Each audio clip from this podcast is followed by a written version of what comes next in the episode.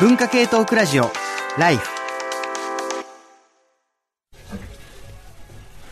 こんばんは。今回のパーソナリティ、早水健郎です。ここからの時間は文化系トークラジオライフが朝の4時まで赤坂 TBS ラジオの第6スタジオから生放送でお送りします。えー皆さん朝までよろしくお願いします。ライフ、えーこの番組、長寿番組にもなっておりますが、15年ぐらい、えーやってる中でですね、東京論、えー今日の特集、東京論なんですが、9年ぶりということになります。まあそもそも今ね、オリンピックまであと3ヶ月なんですよ、ということで、もっと東京についてね、まあ今の東京の、まあ現在とか未来について、まあ熱く議論が飛び交っていてもおかしくない時期のはずなんですが、まあお祭りといっても今、まあみんな東京にっていうね、えー海外からのお客さんも入らないことになりまして、まあ大騒ぎするのはちょっと制限されているというね、話題としてどう扱っていいのやらさっぱりという状況の中で、まああえてちょっと東京についてね、えー話してみたいと思うんですが、まあなんだろう、タピオカ屋が急に増えて、えー、ある時、まあありますけどまだね、かなり減りましたよね。ああ、なんか、なんかある時急に去年の春ぐらいからマスク屋になったのを皆さん、えー、東京に住んでいた方限定ではないと思うんですが、なったよねっていう一瞬あの時期ってあったと思うんですが、僕も身近でですね、なんかマスクのブローカーっぽい話が聞こえてきて、なんだなんだってなったことがあります。もう中国の工場から、ちょっとロットで注文かけてな、いくらでみたいな、なんか謎の調達力を発揮している友達とかが周りに出てきたりして、な、なんかちょっと見直す部分とね、なんだそのやばいコネクションみたいな感じの、マスク屋の時代。まあなんか商売上手というか、まあなんか、な、そういうね、その日本の街のお店って、なんか新しいものを売るみたいな、まあそういう活力って結構あると面白いなっていうことでもあるんですが、なんとそれが最近は唐揚げ屋になりつつあるみたいなね。えーちょっと待って、ちょっと待って、タピオカ屋がマスク屋を挟んで唐揚げ屋に？みたいな。まあちょっと東京の細かいいろんな街の観察をしていくとですね、そういうこともあるんですが、実は9年前にやったライフの東京特集。その時にね、僕が担当会だったんですよ。えー僕、早水会というか、東京論について本も書いてるんですが、なんかその時に自分で何の話をしてたんだろうっていうのをちょっと遡ってみるとですね、なんと東京力飯が増えたね、なんて最近。ああ、なんかその時点で皆さんどうでしょう？あそんな時代っていうふうに把握できますでしょうか？まだオリンピックも、えー東京で開催が決まっていない時期なんですが、まあ、飲食店で語る東京みたいなことがね、今考えてみるとちょっと、まあ平和だったというか、まあ観光都市のとしての東京とか、飲食で楽しむ東京みたいな話って今一番遠いところにいるわけですよね。で、まあ飲食店で語る東京なんて話になると、まあ今路上飲みとか、ちょっと今日のおそらく論点でもあると思うんです。路上飲み。これ倫理的になんか騒がしくて嫌だねっていう話では、だけではなく、まあそこで飲むことのね、ヨーロッパの公共的な意味の都市の中でお酒を飲むことの許され度合いとかも違うし、そもそも悪くないんじゃないの？みたいな議論もあると思います。まあちょっとそういう飲食で全く東京の話ができないわけではないんですが、今回はそういう話しにくい東京のタイミングという中でね、みんなでちょっと東京について語ってみたいと思います。そんな今回のライフ、えー皆さん東京のね、主に実態というよりイメージについてなんですが、メールのテーマ発表したいと思います。あなたは今何に東京を感じますか？ということをですね、えーこれ聞いてる皆さんからメールで寄せ、お寄せいただきたいんですが、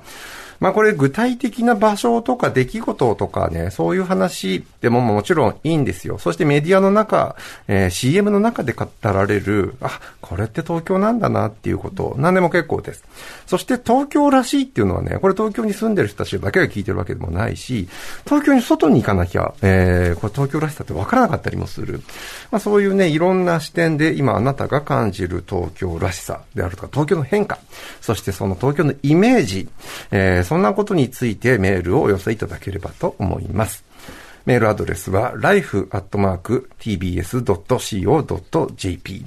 えー、ツイッターのハッシュタグはですね、えーこちら life954、えーハッシュタグ life954 をつけて参加してください。また動画中継もこれ実施していますので、えー詳しくはライフのホームページをご覧ください。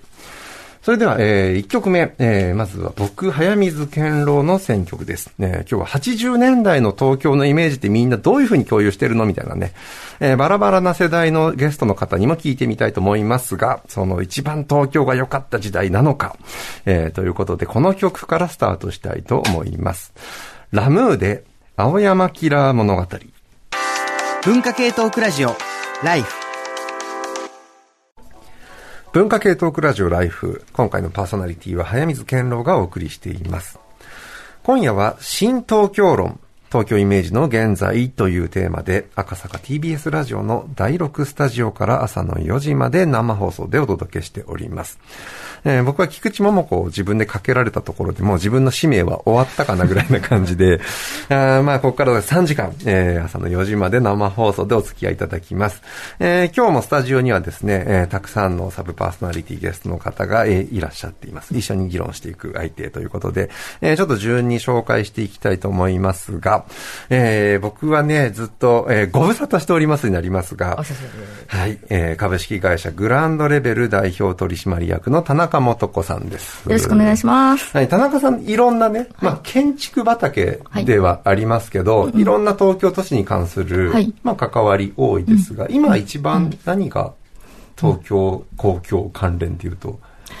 そうですね。なんか、今日、あの、選曲、一曲選ぶ選曲でも、うん、あの、ちょっと書いたんですけど、はい、あの、めちゃめちゃ儚くなっていて、公共も東京も、めちゃめちゃ儚くて、うん、なんか、あの、メールの方にも書かれてましたけど、なんか地方の方が東京ファイトって言ってくれるぐらい、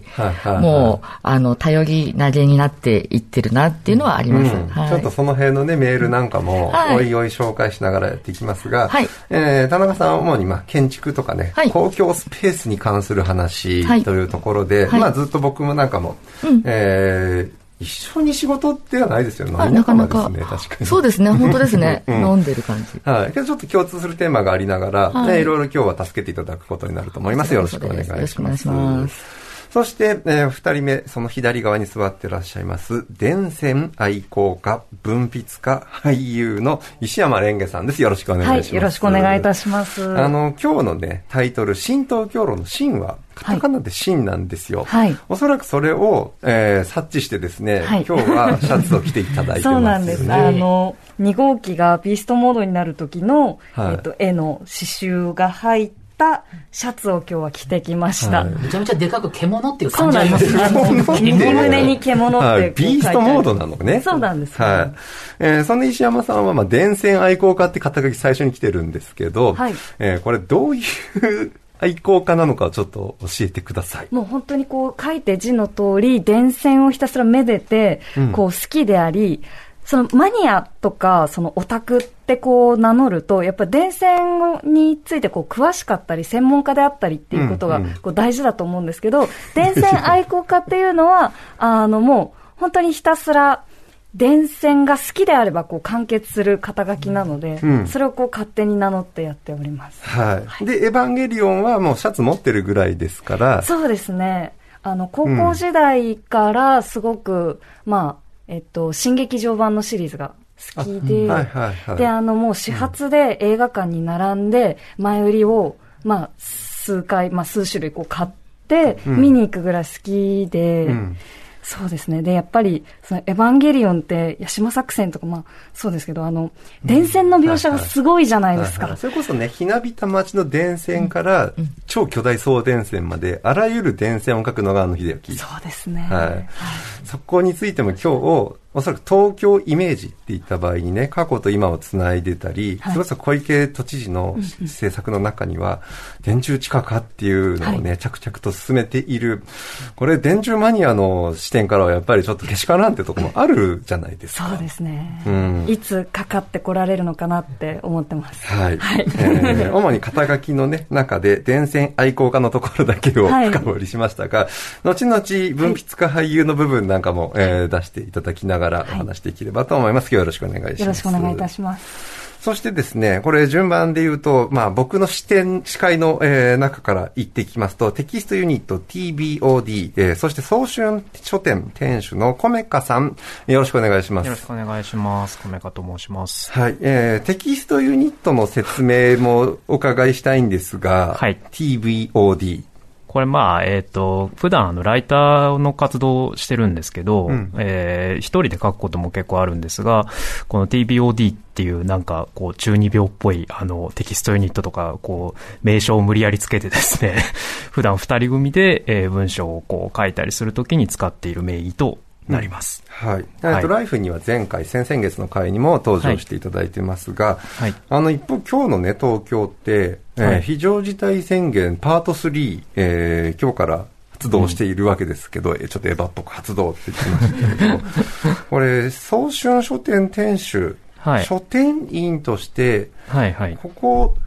いわゆる古本屋さんなんですよね。そうですね。あの、うん国分寺の駅のそばで、あの、自分で古本屋を経営してまして、はい普段、はい、あの、そこでずっと仕事をしてますね。はい。この非常事態宣言中は、はい。どうされてるんですか？えっ、とですね、えっ、と、東京都から、えー情報が出たのが一昨日だったかな、金曜日の夜。そうですね、うん近々でこうバタバタっと、えーいろんな、えー情報が出たんですけども、現状ですね、休業協力依頼というのを受けている状況になってまして、うんえーで、まあ、急遽それをいろいろ参照してですね、えー今日から、えーしばらくお休みをしている状況ですね。はい。これ、はい新刊書店と古本屋で、ちょっとん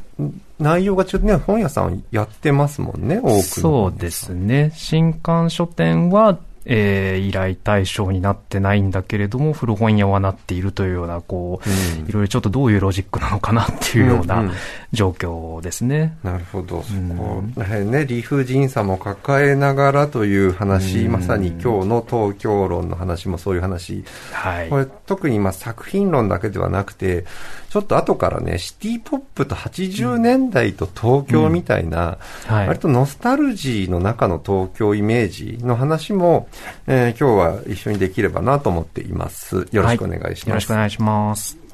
そして、えーこちら、肩書き、さっきね、あの、塚越くんの肩書きを、長くて、僕ちょっと読むのめんどくさくなってきたんですけど、スクリーンレスメディアラボリサーチフェローでいいんですか、はいそうです。スクリーンレスメディアラボのリサーチフェローです。はい、社会学者の塚越健司さんです。はい、どうぞよろしくお願いします。かぼしです。はい。なんで今日、そのネクタイで着ているいや、もう、あの、今日ちょっと寒かったじゃないですか。今日、なんか東京寒かったんですよ。なんで、どうしようと思って、下ベストがある服だとこれしかだなと思って、まあそれで来たんですけれども、今日はですね、あの前回は、あの、今、早見さんがやってるメインパーソナリティやらせてもらったんですけど、今回は普通に、あの、サブパーソナリティ、なん、なんていうんですかね、普通にいるので、はいはい前回ものすごい緊張したんですけど、あ今回はもう少しなんかこう、いっぱい喋ろうねってリラックスしたと思って喋ろうと思ってます。はい。あの、なかなかね、わ若者、まあ、少しもう若者の領域じゃないんだけど、もう36ですから。けどスーツってこれまで着たことあんまりなくないですか？仕事からも。、まあ僕、ジャケットもともと好きなんで、うんあの、着ますけど、でも会社員じゃないから、着る必要はないんですよあそっかそっか、今日は下はジーンズなのね。そうそうそうそうはいはい、ジャケパンスタイルなんですそうそう、好きなんです。そこにベストをするって、僕の世代40代後半ですけど、三つ揃えでね、本当にベストを着ることってほぼないんですよ。ああ。買いもしないし。けど今ね、結構ね、用品店っていうか、スーツ屋さんが3点三つ揃えで売るから、ベストを着てしまうっていうなんかね、その、あこれも多分去年の4月から会社行かなきゃみんなあんまベスト着ないよねっていう常識もなく、ベストを着る流れがあるって話を聞いたんだけど。学生さんね、あの、対面でまたね、この緊急事態でどうなるかわかんないけど、ちょっと前に対面授業でやった時には学生さん、ベストじゃないけど、なんか60年代の学生みたいな格好が好きでするとか、結構自由になんかみんないろんな服着るようになってますね。うん。はい。社会学者は、えー服が自由。僕の知ってる 社会学者がみんな自由なだけなのかもしれませんね。鈴木健介さんとか自由すぎますからね。はい今日はよろしくお願いします。お願いしますそしてちょっと油断されてるかもしれないですけど、ちょっと窓の外に、えー手を今振っていますが、今日もね、えーコロナ、新型コロナウイルス対策でスタジオの人数制限されていて、ちょっと、あのーみ、皆さんも、ね、聞いている人たちってそんなに誰がどこにいるってわかんないかもしれないんですが、今は窓の外にいますライターの山本ポテトさんです。よろしくお願いします。こんにちは、ライターの山本ポテトです。よろしくお願いします。お願いします。山本ポテトさんも、ね、前々回に引き続きということですが、あの、出身、そっか、今日みんな聞いてよかったな。山本さんの出身って沖縄ですよね。はい、沖縄県名護市の出身です。はい。東京に来た時って、その、どういうね、東京のイメージで実際に来てみてみたいな話って、今聞いていいですか？あ、えっと、まあ、あの、大学入学とともに上京してきたんですけど、えっと、入学、あ、その、沖縄では東京に行ったら、なんか空気が汚いから、なんか鼻くそが黒くなるってなんか謎の 都市伝説があったんですけど、全然。全然来てみたらそうでもないし、初め寮に入っていて、その、埼玉に、あの、住んでたんですけど、埼京線のいわゆるラッシュみたいなのを初めてなんか体験しいて、ねあ、もう大変なところに来てしまったなって、うん、なんかそういうはい思い出があります。はい。まあちょっと今日の東京の話、えーいろんなまあ側面からの東京なんですけど、まあちょっとね、その沖縄っていう視点も面白いので、えーその辺も含めてちょっとお話できればなと思います。えーちょっと窓の外で距離がありますけど、後でまたちょっと席替えしながらやりますのでよろしくお願いします。はい、よろしくお願いします。そして、えーもう一人、えーこ今度はスタジオの中にいますが、批評家ライターで教師でもある矢野俊弘くんです。はい、矢野です。よろしくお願いします。矢野くんも、えー東京生まれはい、そうですね。東東京生まれで、東京育ちって感じです。京はい。まあ、はい東京の中でもね、西東とか中央とか、ええ中っていうか、まあ真ん中の方とかええいろいろありますが、はい。そういう意味では矢野くんは？そうですね。だから僕は東京って言ってもかなりやっぱ西東京のなんかアイデンティティがすごい強くて、うんまあライフの中では、あの、この間の、えっ、と、オンラインのイベントでもそうですけど、多摩地区とか、えー武蔵野の地域とか、まあなんかその辺に、あの、すごいし、あなんですかね、思い入れがあるタイプだと思います。はい。うんはいあとなんかあの、シティポップっていうのがキーワードでちょこちょこ出てるんですけど、あの、ライフの中で2012年の年末に、あの、2012年のキーワードって何だと思うみたいなこと言われて、僕、早水さんにシティポップですね、今年はって言ったんですね、2012年の時9に。年前に？はい、うん。で、あの時ってシティポップブームがちょっと出始めてきた時で、しかも、あの、僕らがシティポップっていうと、あの、ななんかこう、山下達郎のシュガーベイブ時代のをイメージする人も多いんですけど、最近の人たちはむしろ 4U がめちゃめちゃいいらしいですよ、みたいなことを2012年の時に言った覚えが、はい。あの、この番組で言った覚えがすごいあって、スーパーベブ75年、4U82 年みたいなはい謎の達郎知識を披露すると、やっぱ70年代より 80s だっていうことええが、当時、え、それ矢野くんが言ったの？僕が、あの、早水さんに言ったら、うんえっ、と、それで80年代の、あと門松俊樹とかみんな好きらしいですよって言ったら、早水さんが、いや、門松俊樹いいだろうとか言って、すごいねそうそうそんな怒られたね。怒られた覚えがあって、まあ、何しろ、あの、そのイメージがですね、シティのイメージがすごい変わってんだなって思ってから、うん。8、9年経って、そのシティイメージが、どんどんどんどんなんかこう醸成されてるような、あの、感覚を抱いていて、はいなんかそのことをすごい思い出しました。あ、そっはい。かそっか、なんか、その、それ今日のね、結構重要な話なのか、そっか、シティポップって、今がブームですよって言い続けて、まあ多分俺その時否定したんだと思うんだよね。いやそんなことないよ、矢野くんみたいな。多分、おそらく、えーその矢野くんは今日はロンバケロングパッケーションの T シャツを着ている。大竹栄一さんのロングバケーションなんですけど、でもロングバケーションって東京なんですかね？なんか、今なんか話しながら、東京って感じなんですかねシティポップではあるとは思うんですけど。リゾートだし、そうですよねなんか正直、まあ今ね、大竹栄一って本当にロングバケーションが40年かな ?40 周年っていうの先月話題になってたけど、はいはちょっとシティポップの流れからちょっとなんか再評価、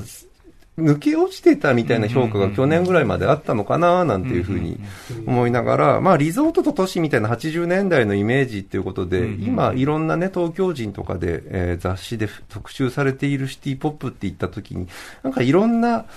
混ざっているような懐かしい東京と80年代と90年代と70年代が混濁みたいな話も、これ後ほどできればな、というふうに思っています。はい、えー、矢野くんもよろしくお願いします。ますまあ今日皆さんのメッセージちょっといろいろ紹介しながら番組は進めるんですが、ちょっと前提となるね、あの、モード、今の東京を語るモードって、まあそうだよねっていう、まあ共感できる、えー、メッセージたくさんもらってるので、いくつか紹介したいと思います。西古住夫さん、えー、37歳の方。東京のイメージですが、約10年、えー、比べ、10年前と比べて発言力、発、発言力ね、発言力と経済力、牽引力が劣化したと感じます。うん、個人的には東京オリンピックが決定してから歯車が狂い出して東京都は政府に対して以前のように強くものを言うことが少なくなってきたように見受けられます。自分は地方在住者ですが、インターネットとの発達とコロナによって、働き方やショッピングのあり方、えー、音楽、芸術の鑑賞方法が変わり、東京にいる必要性は薄れてきていると思います。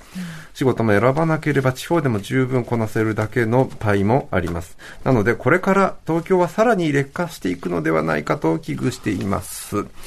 えー、こういうね、その、今、まあ、東京ちょっと、他の都市にちょっとね、あの、かわいそう、田中さんさっき言ってたように、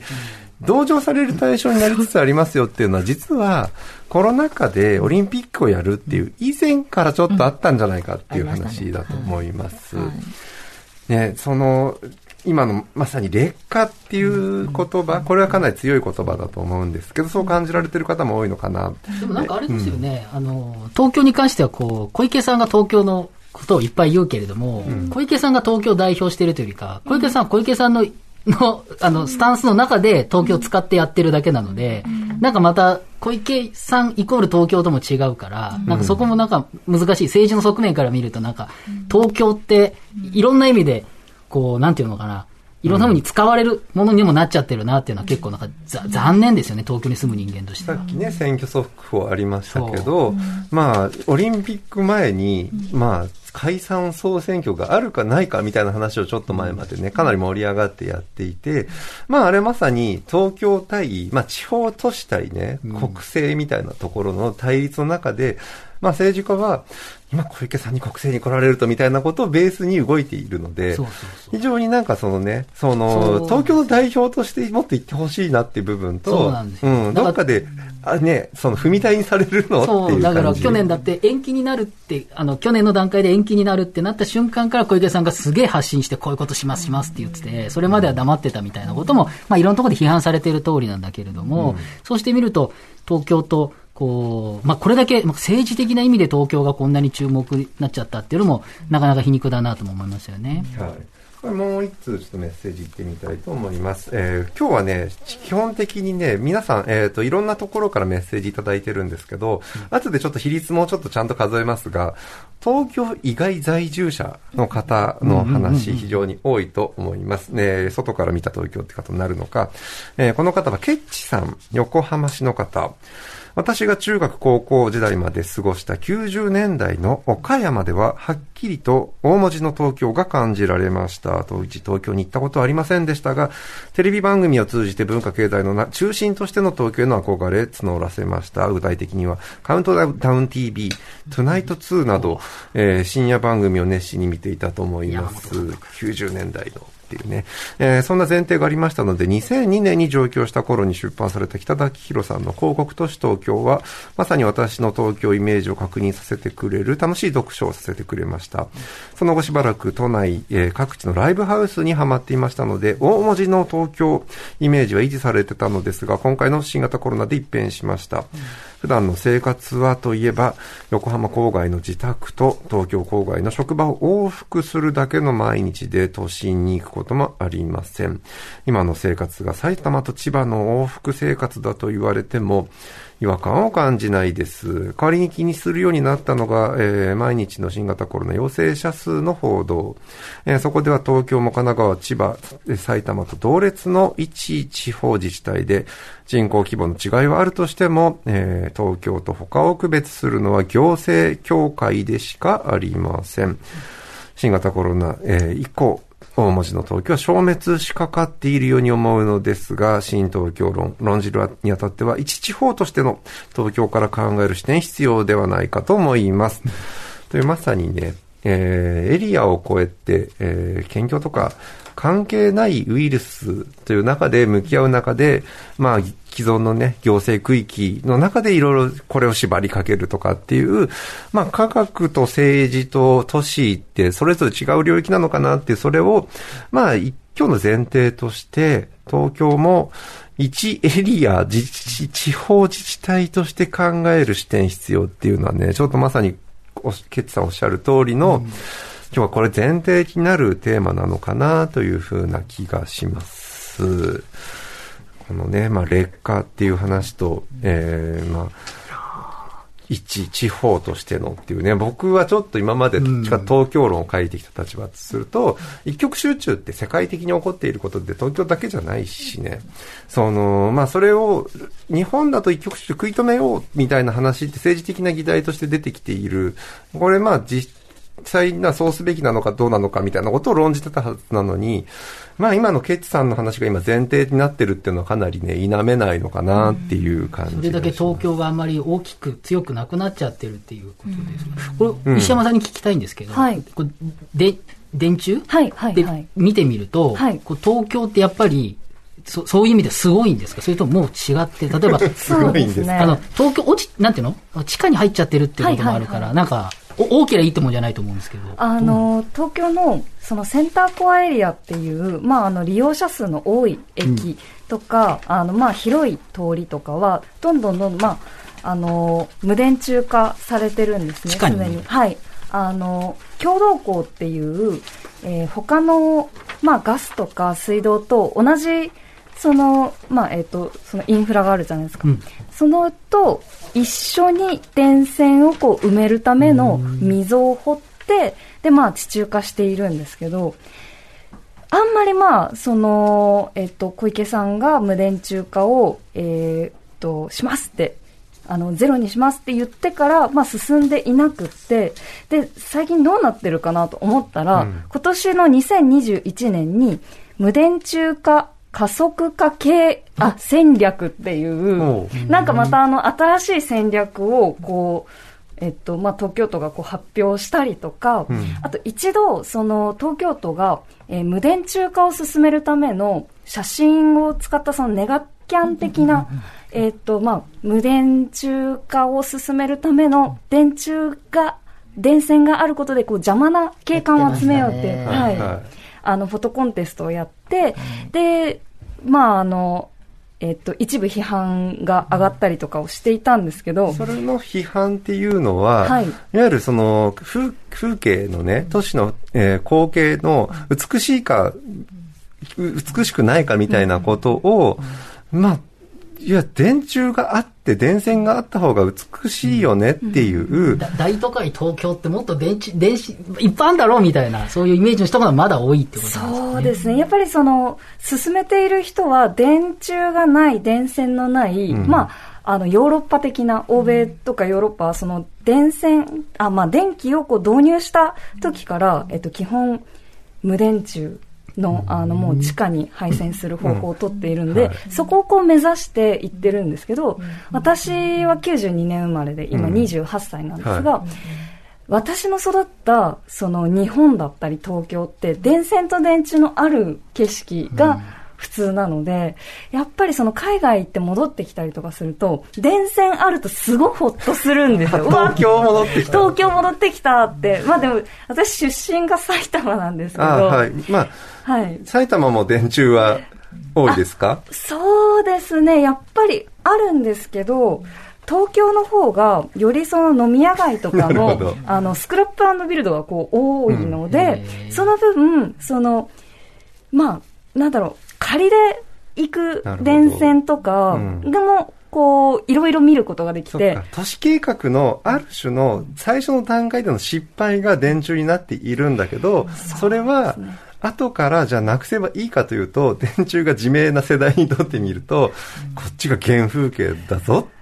そうです、ね、石山さんは電柱、電線の、はい、まあこれまさにエヴァンの話もなるんですけど、はい、えー、何がね、その一番の魅力なのかっていうのって。やっぱり、そのもう、見た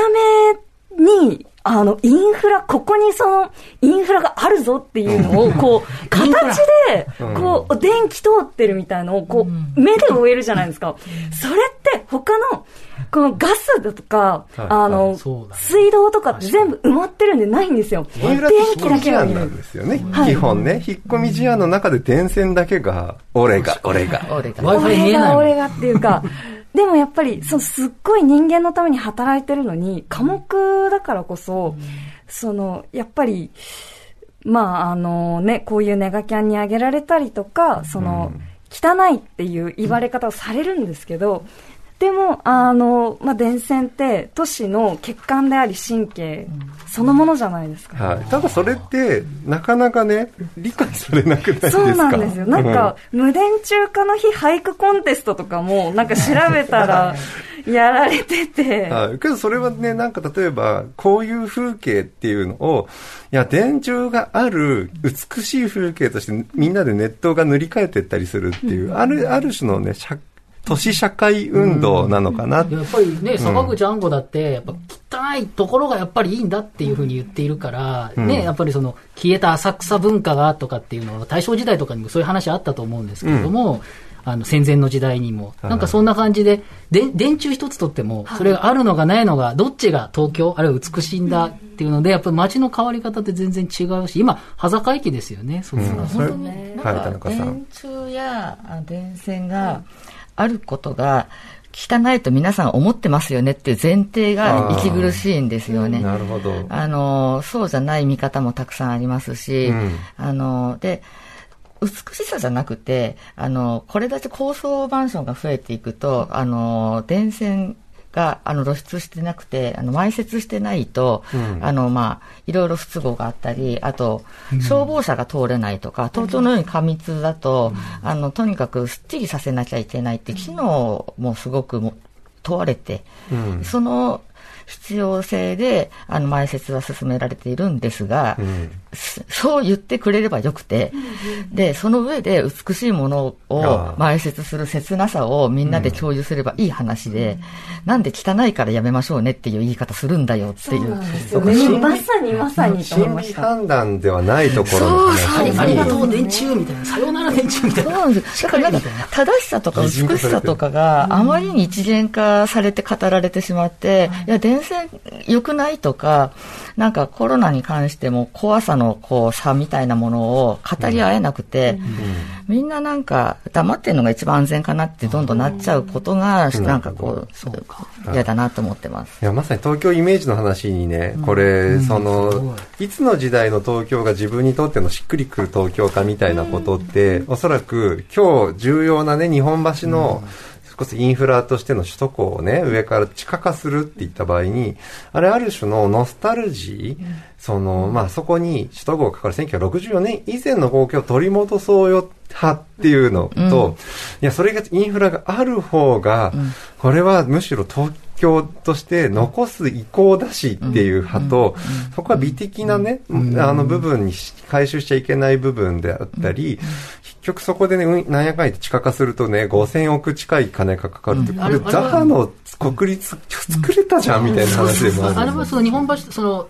64年のオリンピックに合わせて、あの辺の上をずっと首都高速でガンガンいっぱい作って、それが、なんていうの、景観として汚いっていう人がいっぱいいるってことなんですよね。そう、それがある種のやっぱ政治運動として、そうを、やっぱり美化運動として、あのまあ、そこを働きかけるようなね、政治運動って、ある種の東京イメージのみんなでね、その、奪い合い、ハッキングし合いだったりするのが。江戸イメージというか、うん、昔もっと川がいっぱいあった、うん、あれを取り戻そうみたいな、その上の高速道路を取り払おうみたいな、そういうイメージですよね。はい。だからそこってなんかむしろ面白がれるかなと思っていて、いや、俺が考えるのはこっちだからさ、みたいなことを自由に言い合え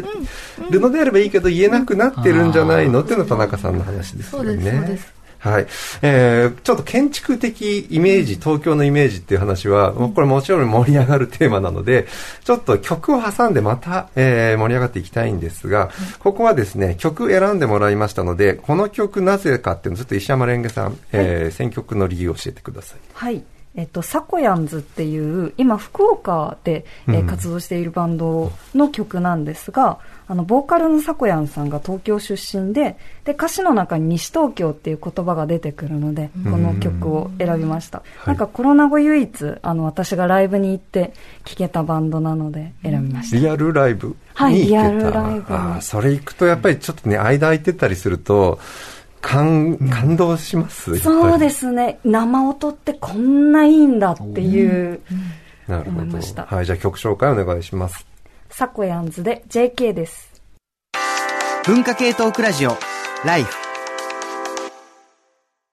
ベビーのいる生活迷える子育て応援ポッドキャストは育児中のパパママが集まる匿名座談会。定員切開しましょうっていうところになってでも痛くないよね。あ痛くはないんです。麻酔効いてますからね。そうですよね。じゃあ引っ張るねみたいな。ああ引っ張りますかみたいな。毎週月曜配信です